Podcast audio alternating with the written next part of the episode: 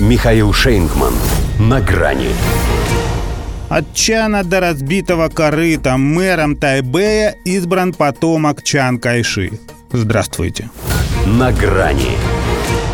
Не желая следовать принципу одного Китая, самый взрывоопасный остров на планете Земля теперь, видимо, заживет по принципу двух Тайваней.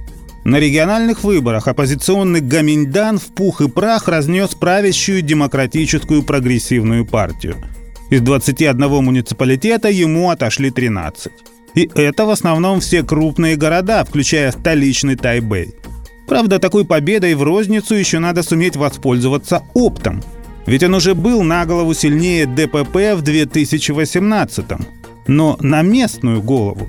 А главой всей тайваньской администрации в 2020 тем не менее опять стала Цай Инвэнь. Причем тогда с огромным преимуществом. Впрочем, лично для нее та победа была последней. Это второй ее срок, поэтому через два года биться за титул будет уже ее человек. Но так ведь она и сейчас призывала избирателей голосовать за ее кандидатов, как за нее самое. Потому и взяла ответственность за нынешнее поражение, сложив в себя полномочия партийного лидера, что осознанно увела избирательную кампанию на местах от локальных проблем в плоскость большой политики и взаимоотношений с Китаем, поскольку именно в этом считала себя непревзойденной. Просчиталась. При таких итогах мы должны глубоко проанализировать свои недоработки. Не уточнила она, насколько глубоко – Речь же скорее идет о том, что они как раз перестарались. Поэтому вместе с ними бита усиленная накачка Тайваня американским оружием, мимо кассы пролетела на своей метле бабка Пелоси, не сработала, казалось, беспроигрышная ставка на откровенную конфронтацию с КНР, которую здесь подавали под видом борьбы за демократию и свободу.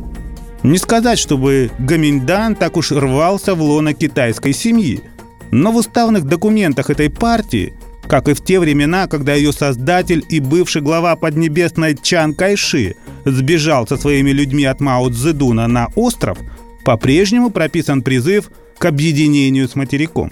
Иначе говоря, что у дедов не получилось, могут доделать внуки. Точнее, правнук самого генералиссимуса, тоже Чан, только в Анане.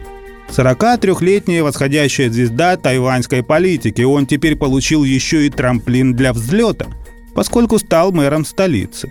Судя по словам не только его поклонников, но и экспертов, подающих себя независимыми, у этого Чана котелок варит как надо. Сторонник нормализации отношений с Пекином, доведенных Цай Инвейн до той самой красной линии, он со своим миролюбием через пару лет способен очень даже перспективно представить Гаминдан и на президентских выборах. Другое дело, что покровители нынешнего режима только говорят про принцип одного Китая. Но как только поймут, что два Тайваня реально могут к нему привести, причем без всякой грубой силы, применят свой принцип «так не доставайте же ты никому». Ведь те, кому не понравится Чан, в состоянии оставить остров у разбитого корыта. И не факт, что только его. До свидания. «На грани» с Михаилом Шейнгманом.